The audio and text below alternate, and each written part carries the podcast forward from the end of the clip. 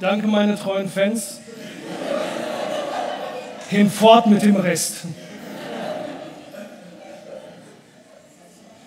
Ich frage mich so, was haben die Leute gedacht, die jetzt nicht mitgejubelt haben? So toll ist er gar nicht, ne? Andersrum, wie haben sich die gefühlt, die jubeln? So eher so voller Begeisterung, echt, von Herzen oder mehr so, mm, ehrlich gesagt habe ich dir das vorher gesagt, dass sie das machen sollen. Habt ihr euch vielleicht auch schon gedacht. Ähm, und dann auch, wie stellt ihr euch das vor an Karf, an äh, Palmsonntag? Wie war das, als Jesus da einmarschiert ist? Eher so wie jetzt? Anscheinend hat Natascha und ich ganz ähnliche Ideen mal zu gucken, wie, wie, wie war denn dieses Feeling, als Jesus da in diese Stadt reinmarschiert ist? Wie, wie war das für die, für die Leute, die da drumherum standen? Wie war das für Jesus selbst? Was ist das Besondere an, dieser, äh, an, an diesem einen Tag, an dieser Prozession? Unser Problem ist, glaube ich, häufig, dass wir diese ganzen Geschichten kennen und dass wir sie 20 Mal gehört haben und dann ein bisschen übersehen, was so das eigentliche ähm, bei dieser Geschichte ist und was, äh, wie soll ich sagen, welche Bedeutung dieses Ereignis eigentlich hat. Ne? Und deswegen wollte ich heute mit euch diese Geschichte einfach nochmal durchgehen und einfach mal gucken, ähm, welche Bedeutung hat es, dass wir jetzt Palmsonntag feiern. Was ist das, was Gott uns dadurch mitgeben will? Und ich werde am Anfang beten und dann gehen wir die Geschichte einmal durch. Herr, ich danke dir dafür, dass du dich uns offenbart hast, dass wir dich kennen, dass wir dich lieben dass wir wissen, dass du König bist, dass wir diese herrliche Botschaft verbreiten dürfen. Und ich bitte dich, dass heute du diesen Gottesdienst und diese Predigt gebrauchst, um das tiefer in unser Herz einzubrennen und ähm, dieses feste Vertrauen darauf einfach weiter zu festigen und auszubauen und uns in diesem Bewusstsein leben lässt, dass wir wissen, wir leben unter einem guten und einem herrlichen König. Amen. Ich lese den Text mal aus dem Lukas-Evangelium. Jesus zog hinauf nach Jerusalem, das ist Lukas äh, 19 ab Vers 28. Jesus zog hoch nach Jerusalem und es begab sich, als er nahe von Bethphage und Bethanien an den Berg kam, der Ölberg heißt, da sandte er zwei Jünger und sagte, geht in das Dorf, das vor uns liegt, und wenn ihr hineinkommt, werdet ihr einen Füllen angeboten, angebunden finden, auf dem noch nie ein Mensch gesessen hat bindet es los und bringt es her. Und wenn euch jemand fragt, warum bindet ihr es los, dann sagt, der Herr bedarf seiner. Und die er gesandt hatte, gingen hin und fanden es, wie er ihnen gesagt hatte. Als sie das Füllen losbanden, sprachen seine Herren zu ihnen, warum bindet ihr das Füllen los?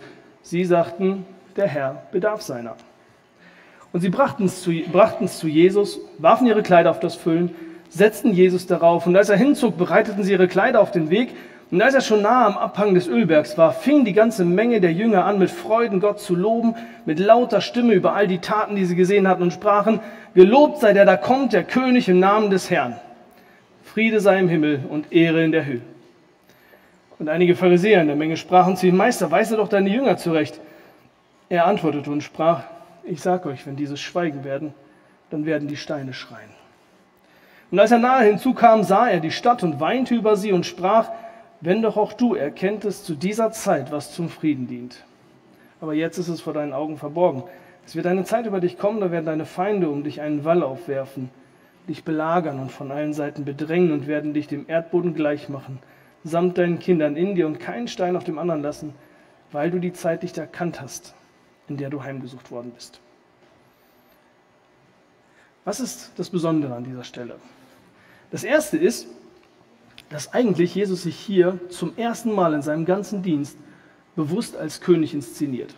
Wenn ihr so zum Beispiel das Markus-Evangelium lest oder die anderen Evangelien, findet man häufig diese Stellen, wo Jesus einen Blinden heilt, einen Gelähmten heilt oder einen Dämon austreibt und die Dämonen sagen, Jesus, du Sohn Davids, lass uns in Ruhe, so nach Motto. Und Jesus gebietet ihnen immer zu schweigen.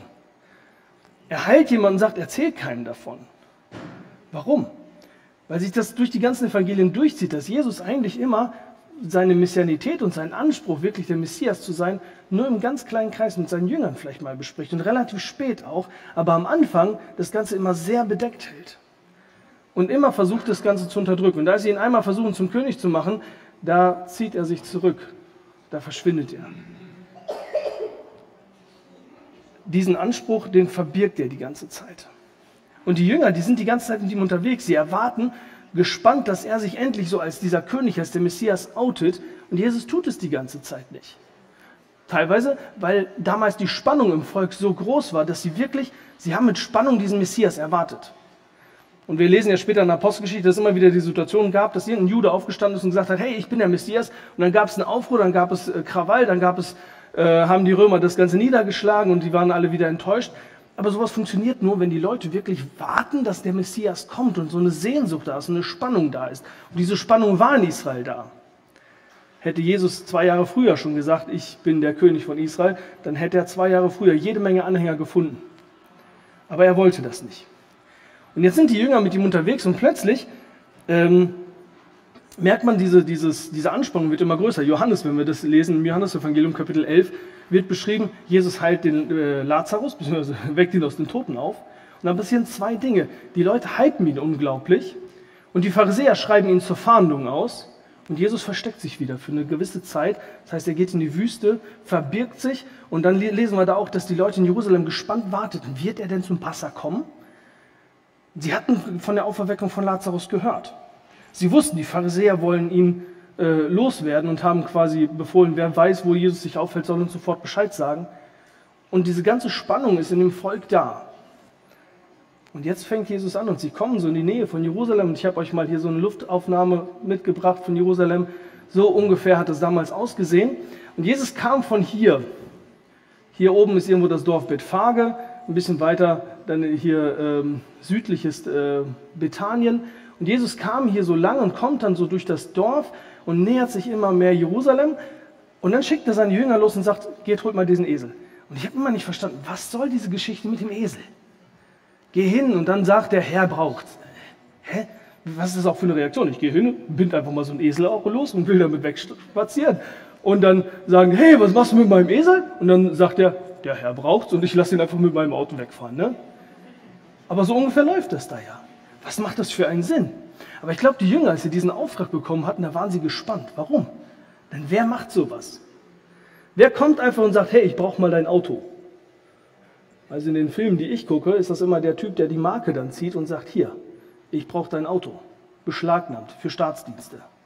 Und genau das Recht gab es damals auch. Ein König kommt daher und sagt, ich brauche dieses Pferd, ich brauche diesen Esel, ich brauche diesen Karren. Du stellst ihn jetzt in Staatsdienste quasi. Und wenn er diesen Titel benutzt, der Herr braucht es, dieses Kyrios, das ist im Alten Testament, ist es der Titel für Jahwe in der griechischen Übersetzung, für Gott. Bei den Griechen und Römern war es, der, bei den Griechen war es der Titel für den Kaiser. Und das ist schon, triggert schon ein bisschen was, ne? Jesus beschlagnahmt einfach mal einen Esel. Und dann setzt Jesus sich auf den Esel und geht los und die Jünger fangen ja von sich an, ihn zu loben. Sie fangen an zu rufen und zu jubeln und äh, steht nichts davon, dass Jesus ihnen das gesagt hat. Ich denke, sie haben gemerkt, hier, jetzt, jetzt ist es soweit, jetzt geht's los. Und sie fangen an zu jubeln und zu jauchzen und erwarten, jetzt beansprucht er das. Denn so wurden früher ja auch oft Könige eingesetzt. Ne? Der König Jehu, 1. Korinther 13 kann man das lesen. Gott hat ihm gesagt, Jehu, du wirst der König werden. Und dann mit so einer feierlichen Prozession, wo das Volk ihm zujubelt, wird der König eingesetzt. So ziehen siegreiche Könige, wenn sie eine Stadt oder so erobert haben, ziehen sie in die Stadt ein. Sie gehen in so einer Prozession in die Stadt und alle jubeln ihnen zu. Und genau das macht Jesus jetzt. Und für seine Jünger war das, jetzt, jetzt geht's los. Und sie zitieren Psalm 118. Ähm, ist Hosianna, gelobt sei der, da kommt im Namen des Herrn. Das ist ein Zitat aus Psalm 118, wo es darum geht, Gott ist gnädig, Gott wird uns helfen, Gott wird bei uns sein und ganz viele Anspielungen auf den Messias kommen. Und sie nennen ihn ganz bewusst Sohn Davids. Auch das war schon was Besonderes. Ne? Als Jesus ein paar Tage vorher durch Jericho gezogen war, saßen da so ein paar Blinde und schrien ihm zu, Jesus, du Sohn Davids, erbarme dich unser. Und Jesus sagt, ne, sie sprechen ihn mit Sohn Davids an und Jesus sagt, ja, was wollt ihr von mir? Er stellt sich zu diesem Anspruch und sagt, ich bin tatsächlich der Sohn Davids, was er vorher so noch nicht gemacht hat. Und jetzt jubeln ihm alle zu, huldigen ihm, nennen ihn Sohn Davids, nennen ihn König, nennen ihn König von Israel ähm, und machen damit klar sie denken, dass er der Messias ist, der vor tausenden von Jahren vorhergesagt wird, wurde, um Israel zu erlösen. Und das erste Mal akzeptiert Jesus das einfach. Er lässt sich bejubeln. Er lässt diese ganze Huldigung zu, was er vorher immer abgelehnt hat. Und auch das wird bei den Jüngern noch mehr getriggert haben. Jetzt ist es soweit, jetzt geht es wirklich los. Und wir lesen auch, dass es tatsächlich wird er wahrscheinlich hier so runtergezogen sein und dann hier so rum, vielleicht ist er durch dieses Tor eingezogen. Ähm, in Jerusalem hätte er auch hier hinten reinziehen können, aber das wäre ein bisschen unauffälliger. Also wissen wir nicht wirklich. Ne? Ähm, und das heißt, die Leute kamen ihm aus der Stadt entgegen und es waren Leute mit ihm in die Stadt unterwegs und haben ihn gefeiert. Hier ist die Burg Antonia, hier waren die römischen Besatzungsmächte stationiert, dass die keinen Aufruhr gemacht haben und keinen Stress gemacht haben, obwohl steht, dass die ganze Stadt in Aufruhr war, weiß ich nicht, ich weiß nicht warum. Aber Jesus inszeniert sich hier zum ersten Mal so richtig als König und das ganze Volk jubelt und feiert ihm zu und die Jünger denken, jetzt geht was ganz Besonderes los. Aber gleichzeitig hat diese Geschichte so ein bisschen, ein äh, Prediger sagte, Jesus parodiert das Ganze. Er macht eine Satire draus. Warum? Weil Jesus auf einem Esel da reinreitet. Ein Esel ist alles andere als prachtvoll und majestätisch. Ich weiß nicht, ob ihr schon mal vom Esel gestanden habt und gedacht habt, boah, was für ein herrliches Tier. Geht so. Klein, bisschen buckelig, grau, unscheinbar, hört sich nicht sonderlich an, wenn er anfängt zu blöken.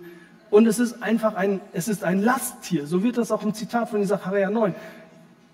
Er reitet auf einem Esel, einem Lasttier. Ein Esel, wenn ein König einreitet in eine Stadt, normalerweise sitzt er auf einem Streitross, auf einem Pferd, das geeignet ist, ihm gewaltige Vorteile in einem Kampf zu bereiten. Und Jesus reitet auf einem Esel und nicht nur auf einem Esel, auf einem Eselsfüllen. Das heißt, so ein, so ein Jungtier, so ein, so ein kleiner Esel, so Ganz süß. Ich habe vorgestellt, ich habe so ein Bild gesucht, habe aber keins gefunden. Wisst ihr? So, so Harley Davidson, so eine Motorradgang und da vorne einer auf dem Roller. So süß. Alles andere als beeindruckend. Und so ist Jesus hier unterwegs. Auf einem Esel reitet er da rein. Interessanterweise ist den Jüngern das nicht aufgefallen. Johannes schreibt, erst später haben sie verstanden, dass er damit eine alttestamentliche Prophetie ver, ähm, erfüllt. Währenddessen haben sie das gar nicht richtig realisiert. Warum auch immer. Ja, es ist noch ein bisschen, ich habe mit Marisa diskutiert, ähm, es ist noch ein bisschen äh, eine zweite Sache. Normalerweise kann man ein äh, Tier, auf dem noch nicht geritten wurde, nicht einfach so reiten. Ne? Weil die meisten mögen das nicht so gerne und wehren sich dagegen. Es äh, ist eher die Ausnahme, dass sie das einfach so zulassen. Du musst das Tier daran gewöhnen. Also hier, manche, Interpret also manche ähm, Ausleger verstehen das so, dass hier sich auch ein bisschen so die Macht Jesu über die Natur zeigt. Dieser Esel widersetzt sich ihm nicht. Aber trotzdem ist es ganz ungewöhnlich. Jesus als so ein reitet auf so einem Esel da rein. Und in dem Zitat in Sacharja 9 wird ausdrücklich dann erklärt, dass er gekommen ist, um Frieden zu bringen und dass er die Schwerter zu Flugscharen machen wird. Er wird ein ganz anderer König sein. Und das ist so dieser Kontrast. Einerseits reitet er da rein, so mit diesem Anspruch, ich bin der Messias, der König, der vor ewigen Zeiten verheißen ist, der König, der ewigen Frieden bringen wird aber ich komme auf dem Esel. Ganz demütig, ganz bescheiden, ganz anders. Und da könnte man einerseits stehen bleiben und sagen, das ist das Tolle an Jesus. Dass er eben anders ist. Dass er ein anderer König ist als ein Putin, als ein Zelensky oder als ein Scholz oder ein Macron oder ein Biden. Er ist anders. Ihm geht es nicht um die Macht und um das Ansehen, ihm geht es nicht um Prestige, ihm geht es nicht um die, um, um die Ansprüche. Er ist wirklich der König, der dienen will. Er ist wirklich der König, der bereit ist, sich zu unterordnen. Und weil wir wissen, dass er am Ende gesiegt hat, wissen wir, diese Demut und diese Liebe siegt am Ende. Aber tatsächlich glaube ich, dass wenn, wir, wenn das unsere Message wäre vom Palmsonntag, dann hätten wir das Wichtigste verpasst. Warum? Ähm, und ich glaube, wir hätten Jesus grob missverstanden.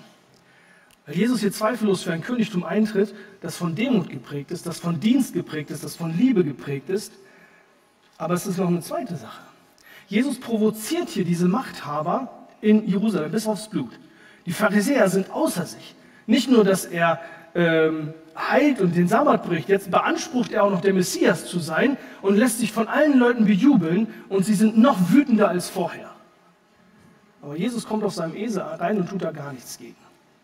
Theoretisch, dass die Römer nicht sofort eingeschritten sind, verstehe ich nicht, warum das nicht, nicht, nicht passiert ist. Denn normalerweise, wenn jemand so mit dem Anspruch, König zu sein, in eine Stadt reinreitet, die von Rom kontrolliert wird, müssten sie endlich eingreifen. Und Jesus ist sich bewusst, dass in dem Moment, in dem er das Ganze macht, provoziert er jeden in diesem Land äh, bis aufs Blut, aber er macht es trotzdem. Und am Ende des Tages zieht er nicht in den Palast, Palast des Herodes ein, ne, das wäre hier, er zieht nicht in den Palast der Hasmonea ein und er nimmt auch nicht die Burg Antonia ein. Nichts von den dreien. Am Ende des Tages geht er an den Tempel, guckt sich das Ganze an und geht wieder raus. Und er hat keinen der Machtansprüche erhoben. Er hat keine politische Macht, keine militärische Macht, nichts von dieser Art hat er ergriffen. Er hat nur dafür gesorgt, dass er rechtzeitig stirbt, dass er bereit ist, nach fünf Tagen, an dem Tag, an dem die Israeliten Passa gefeiert haben, an dem sie gefeiert haben, dass ein Lamm für die ganze Familie stirbt, damit die ganze Familie gerettet wird. Dass er an dem Tag stirbt, das hat er vorbereitet. Er hat seinen Tod vorbereitet. Und das ist, glaube ich, eine extrem wichtige Sache. Ähm, er hat hier gezeigt, dass das Wichtigste für ihn nicht ist, dass er ein militärisches System aufbaut, das funktioniert, oder ein politisches System aufbaut, oder die Gesellschaft umbaut, sondern dass das Wichtigste, was sein Auftrag ist, ist sein Tod. Das Wichtigste für ihn ist, dass er zum richtigen Zeitpunkt stirbt. Ich habe das gemerkt, als ich diese Woche mit jemandem über den Palmsonntag gesprochen habe und ähm, haben darüber geredet, wie Jesus da einzieht und so und sagte, ja genau, und das macht Jesus anders, dass er eben so ein dienender König ist, dass ihm diese Machtansprüche und sowas alles nichts bedeuten. Und ich habe das so stehen lassen, bin dann weggegangen, hatte das Gefühl, irgendwie so, das ist aber nicht ganz alles. Es ist sogar ziemlich wenig.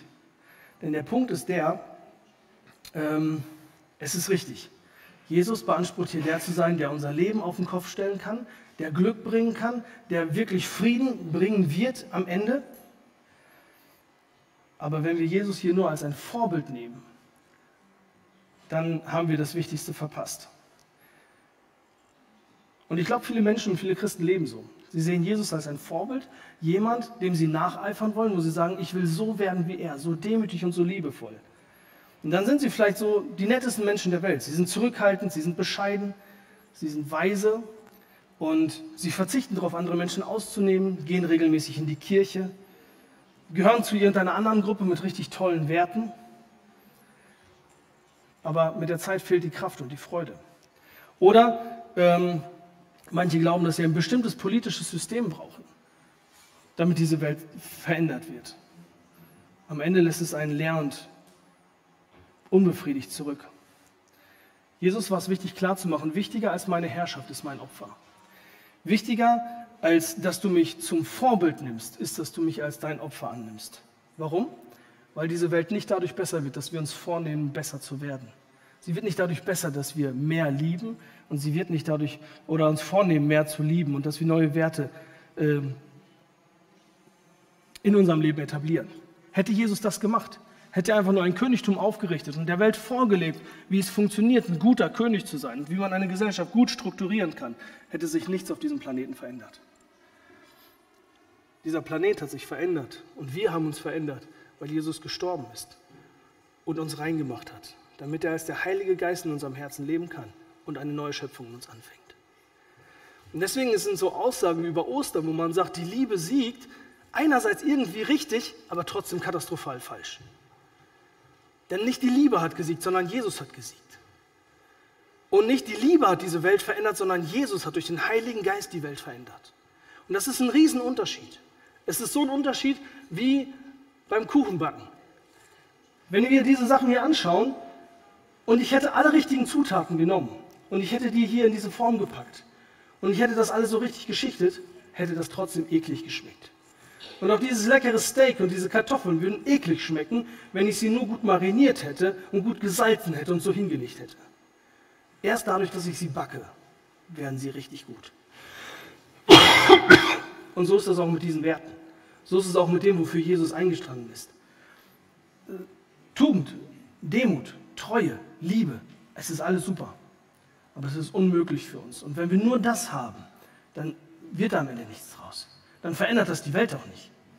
Der Heilige Geist muss in unserem Herzen sein, muss unser Herz verändern, muss uns verändern, muss eine neue Schöpfung in uns anfangen, damit wir wirklich anders werden und damit wir, damit diese ganzen Werte ihren richtigen Geschmack und ihre richtige Ausrichtung bekommen. Und deswegen war es Jesus eben an Karfreitag, äh, an Palmsonntag viel wichtiger, fünf Tage später zu sterben, als zu zeigen, wie man der perfekte König ist. Nicht als ob sich das eine oder als ob das eine das andere ausschließt, sondern das eine hat ohne das andere, kein, andere keinen Wert. Und das ist auch wichtig für uns, wenn wir einmal für unser eigenes Leben gucken. Worauf baue ich mein Leben? Schaue ich auf Jesus immer als mein Vorbild, als derjenige, der mir zeigt, wie das Leben richtig funktioniert und wie man ein guter Mensch sein kann, dann habe ich in Jesus das schlimmste Gesetz, das es jemals gibt. Und das unerbittlichste Gesetz, das es jemals gibt. Ich habe ein Vorbild, dem ich niemals gerecht werden werde. Und wenn ich ehrlich bin, wird es mich in die Verzweiflung treiben. Aber wenn ich erst Jesus als mein Opfer annehme, als derjenige, der für mich gestorben ist, der mich gereinigt und geheiligt hat, dann kann ich wirklich merken, danke Jörn, dann merke ich wirklich, ähm, dass er dafür sorgt, dass sein Vorbild in mir Gestalt gewinnt. Und dasselbe, wenn wir, wenn wir mit Menschen reden. Wenn wir ihnen Jesus als Vorbild zeigen und ihnen zeigen, dass Jesus ganz toll ist und ganz hervorragend, dann ist das wichtig und dann ist das gut. Aber wenn ich nicht an den Punkt komme, ihnen zu erklären, dass das Allerwichtigste, was Jesus gemacht hat, war zu sterben, weil ich ein Sünder bin und weil ich ohne den Heiligen Geist keine Perspektive und keine Hoffnung habe und diese Reinigung brauche, dann habe ich den Menschen nur Gesetz gepredigt und kein Evangelium. Und was wir brauchen, ist das Evangelium. Dieser wichtigste zweite Schritt. Und deswegen ist es katastrophal, dass teilweise in der, in der, auch in der evangelikalen Theologie zunehmend die, Idee aufkommt, dass man Jesus verstehen kann, ohne dass man glaubt, dass er am Kreuz für meine Sünde gestorben ist. Dass man sagt, Jesus hat uns am Kreuz quasi nur gezeigt, wie liebevoll man sein kann und wie weit man in der Treue gehen kann. Das ist eine Katastrophe. Weil das pures Gesetz ist, das einen Menschen nur in die Verzweiflung treiben kann. Jesus ist für mich gestorben, damit ich rein bin und er in mir leben kann und er in mir Veränderung schaffen kann. Und das muss ich wissen und das muss ich glauben, damit sich wirkliche Veränderung in meinem Leben etabliert. Wir gehen weiter. Mein zweiter Punkt ist Jesus eine herrliche Enttäuschung. Habt ihr euch einmal in die Jünger hineinversetzt zu dieser Zeit? Vielleicht ist gerade so ein bisschen die, der, der Gedanke aufgekommen, wie sie sich gefühlt haben müssten. Seit drei Jahren gehen sie mit Jesus, seit drei Jahren verzichten sie auf vieles, sie werden angefeindet, sie werden komisch angeguckt teilweise und sie warten darauf, dass Jesus sein Königreich aufbaut. Und sie sind sich darüber völlig im Klaren, dass in dem Moment, in dem Jesus das macht und scheitert, sind sie als Aufrührer dran dann würden sie gekreuzigt werden. Da hätten die Römer überhaupt keine Gnade gehabt. Aber sie sind bereit, dieses Risiko einzugehen. Sie glauben an ihn. Sie glauben daran, dass wenn er aufsteht und wenn er diese militärische Revolution startet, auf die sie die ganze Zeit warten, dass er dann ein Königreich aufbauen wird, das langfristig funktioniert und in dem sie eine führende Rolle ein einnehmen. Und jetzt sind sie mit ihm unterwegs und sie warten einfach darauf. Ich finde übrigens nebenbei in dem Film The Chosen wird diese Erwartung der Jünger und diese gespannte Erwartung, die sie da haben, richtig gut rübergebracht. Dann kriegt man so ein bisschen Feeling dafür, ähm, wie sie quasi jederzeit dachten, so jetzt, jetzt, jetzt, starte endlich. Und jetzt hat er das gemacht und sie haben ganz bestimmt nicht so phlegmatisch da gestanden, hey, Jesus, Hosianna, König und so. Die waren wirklich begeistert, die waren wirklich on fire, die haben wirklich was erwartet. Und dann geht der Tag zu Ende und sie verstecken sich wieder und sie haben vielleicht gedacht, Okay, dann macht, kommt morgen Phase 2 und dann kommt Tag 3 und dann kommt Tag 4 und dann ist er tot. Und alles, die ganze Hoffnung, diese ganze Begeisterung, all das, was sie, quasi ihr ganzes Herzblut, das sie reingelegt haben in diesen Tag und in, dieses, äh, in diese Zeit, plötzlich ist alles kaputt. Und es wirkt nicht nur so, als ob Gott mal einen anderen Weg geht, es wirkt so, als ob alles komplett vor die Wand gefahren ist.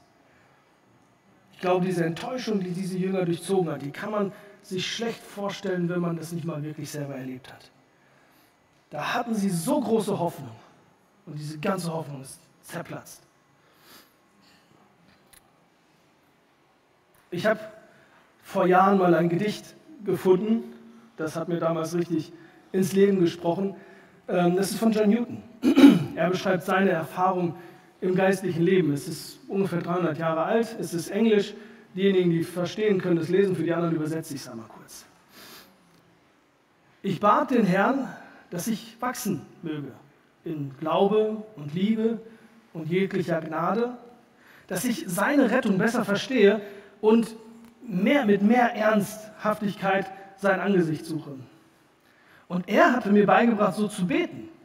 Und er, so vertraute ich, hat mein Gebet beantwortet. Aber es war auf eine Art und Weise, die mich fast in die Verzweiflung getrieben hat.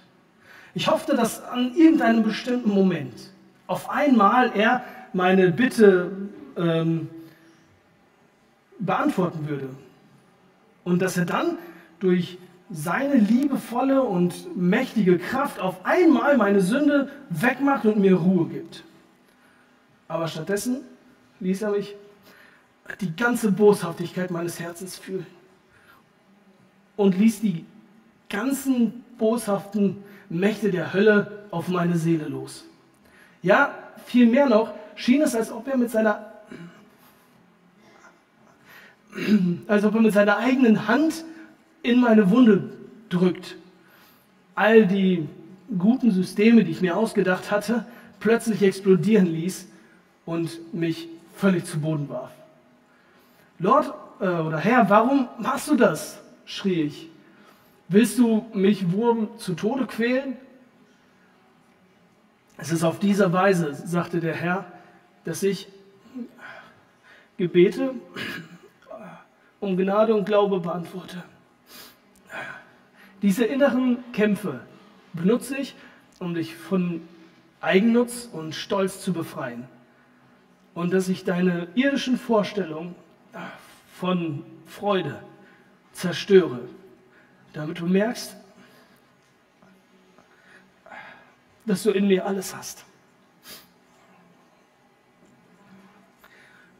Ich finde es bemerkenswert, dass immer wieder 300 Jahre vor unserer Zeit habe ich mich in diesem Gedicht wunderbar wiedergefunden. Wie du als Christ lebst und du startest und du erwartest alles von Gott und du erlebst großartige Höhen mit ihm und du erlebst total tolle Dinge und denkst, jetzt ist mein Leben endlich in Ordnung.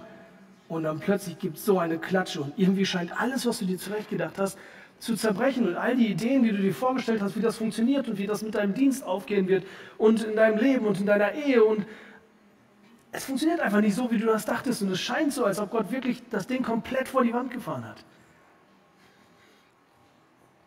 Genauso, glaube ich, haben sich die Jünger damals gefühlt. Sie haben so auf Gott gehofft, sie haben so alles auf ihn gesetzt und dann plötzlich ist alles, alles kaputt aus ihrer Perspektive. Und ich glaube, diese Erwartung, Erfahrung machen wir im geistlichen Leben durchaus, machen wir in Diensten. Man startet und man denkt, jetzt mache ich das so und so und das Ding fährt komplett vor die Wand. Oder der Dienst geht überhaupt nicht so auf. Man bekehrt sich und denkt, jetzt wird meine Ehe in Ordnung kommen und sie kommt überhaupt nicht in Ordnung, sondern wird teilweise noch schlimmer. Man denkt, jetzt wird das mit den Kids alles in Ordnung, aber man kriegt neue Probleme, die man vorher gar nicht gehabt hätte. Und es scheint eben nicht so, als ob Gott nicht den Dienst einfach nur nicht segnet, sondern quasi fast dagegen arbeitet. Und dann finde ich es unglaublich wichtig, an so einer Geschichte wie hier zu sehen, dass das völlig normal ist in der Bibel. Abraham folgt Gott und geht nach Kanaan rein und das Erste, was er erlebt, ist eine Hungersnot, die ihn da wieder raustreibt.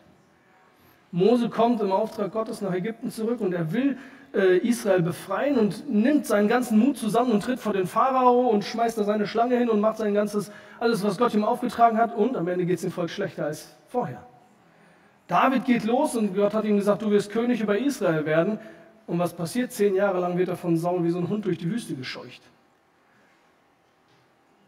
Es wirkt, als ob das komplette Gegenteil von dem passiert, worum man gebeten hat. In allen Fällen ist es aber so, dass Gott ihn am Ende zeigt, das, was ich vorhatte, war viel größer. Meine Idee war viel stärker. Und wenn wir uns die Jünger anschauen, sie waren am Karfreitag zu Tode enttäuscht und am Samstag auch. Aber am Sonntag, als sie merkten, dass Jesus wirklich nicht nur ein politisches System umstürzen will, nicht nur ein neues Wertesystem aufbauen wollte, nicht nur das Irdische nochmal irgendwie so ein bisschen anpassen und verändern wollte, sondern völlig neu geschaffen hat, vom Tod auferstanden ist und den Tod überwunden hat, da hat das ihr Leben, hat das sie so mitgerissen, dass sie ihr ganzes restliches Leben danach ausgerichtet haben. Und für immer davon überzeugt waren, dass es sich lohnt, diesem Gott nachzufolgen und bereit waren, für ihn zu sterben. Und es scheint so, als ob wir gerade durch diese Enttäuschung gehen müssen, durch diese Punkte, wo es uns scheint, als ob alles total zerbrochen ist, weil wir anders nicht lernen.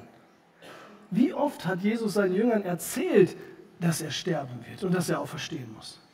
Und es stand im Alten Testament und das ganze System, es wäre da gewesen, aber wir sind manchmal so verbohrt in unserer eigenen Vorstellung davon, wie das Leben und wie unser, wie, wie unser Glück funktioniert, dass wir es eben erst dann lernen, wenn alles uns um die Ohren fliegt. Und dann ist es wichtig zu wissen, dass das normal ist. Das liegt an mir. Und das liegt daran, dass Gott mich eben nicht in meinen begrenzten und einfachen kleinen Vorstellungen davon ähm, hält, die ich, äh, wie diese Welt funktioniert, sondern dass er mich in seine Vorstellungen einführen will. Und dass er am Ende von solchen Enttäuschungen viel größere Herrlichkeit vorbereitet hat, als ich mir das vorher gedacht habe. Wir müssen an unseren falschen Götzen scheitern, damit wir erkennen, wie gut und wie groß und wie herrlich Gott wirklich ist. Lukas bringt noch einen weiteren Aspekt in seiner Erzählung ein, der bei den anderen fehlt. Er sagt am Ende, als Jesus nahe hinzukam, sah er die Stadt und weinte über sie und sprach, wenn doch auch du erkenntest zu dieser Zeit, was zum Frieden dient. Aber nun ist es vor deinen Augen verborgen. Jesus kommt zu der Stadt und weint, weil er weiß, diese Stadt wird einmal ein schlimmes Gericht treffen, weil sie werden nichts von dem verstehen, was hier gerade passiert. Ein paar Kapitel vorher, als Jesus nach Jerusalem aufbrach, in Lukas 13, sagt er, Jerusalem, Jerusalem, du, tötest die Propheten und steinigst, die zu dir gesandt werden.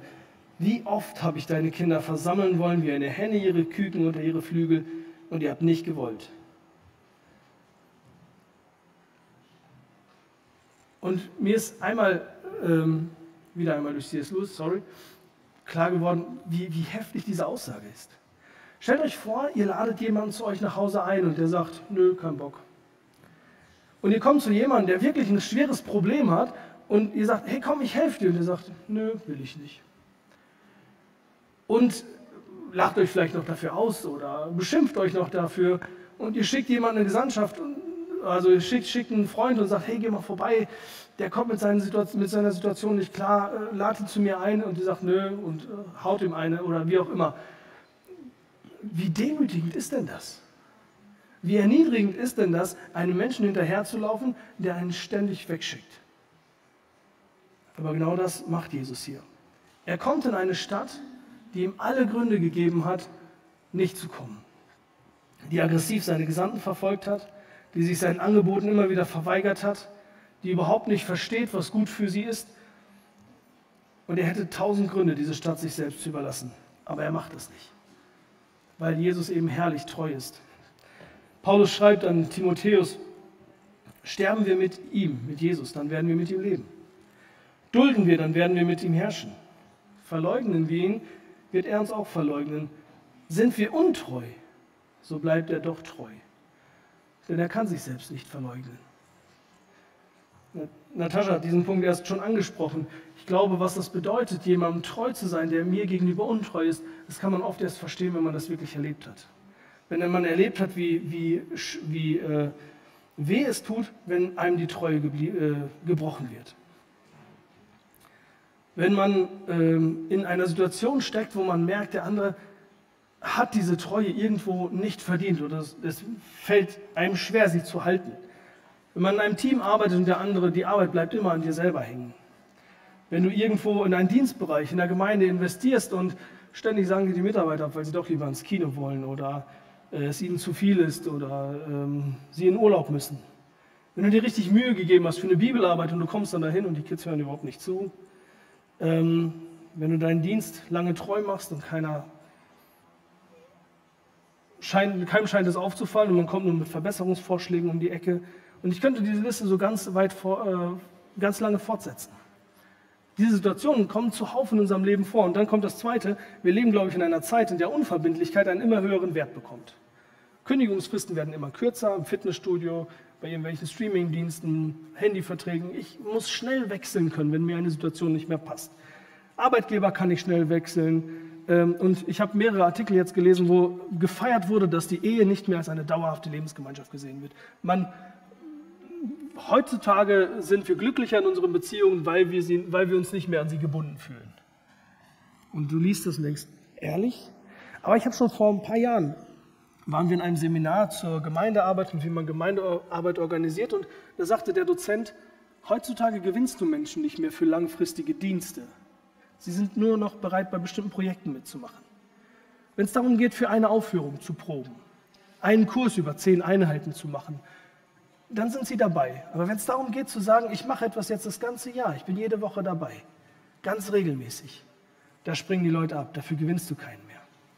Sich als Kinderstundenmitarbeiter jede Woche Zeit einzuräumen und zu sagen, ich investiere Zeit, um den Kids das Evangelium weiterzugeben. Zu sagen, ich bin bereit, als Hauskreisleiter für eine Gruppe von in der Gemeinde zu sorgen und für, für sie, sie geistlich irgendwie zu versorgen. Ähm, zu sagen, ich bin festes Mitglied einer Gemeinde und bin auch verbindlich bei den Dingen dabei, die in der Gemeinde laufen und bringe mich verbindlich ein und komme nicht nur, wenn ich gerade Bock habe oder, oder gehe, wenn ich keinen Bock mehr habe.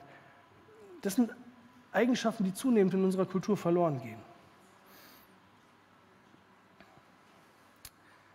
Ähm, als Jesus hier in diese Menge ritt, in einen Haufen Pharisäer, die ihn am liebsten umbringen wollten, Menschen, bei denen er gesehen hat, dass sie gerade einfach nur so mit der Welle mitschwimmen und in fünf Tagen das komplette Gegenteil sagen werden.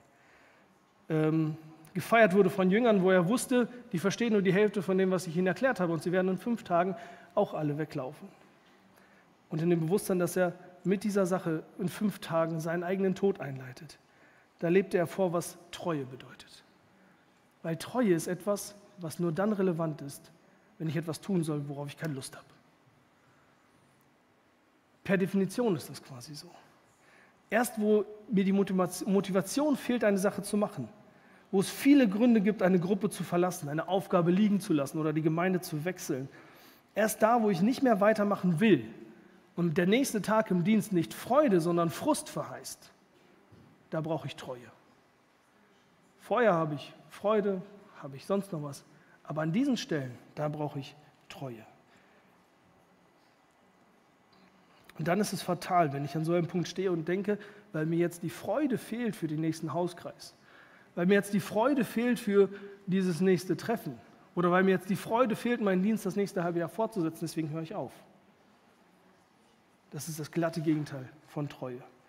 Treue bedeutet gerade an der Stelle zu sagen, und deswegen mache ich genauso weiter. Dann brauche ich erst Treue. Im Hebräerbrief steht, um der vor ihm liegenden Freude willen erduldete Jesus das Kreuz und achtete die Schande für nichts. Er erlebte die Freude nicht in dem Moment, als er in Jerusalem reinreiste.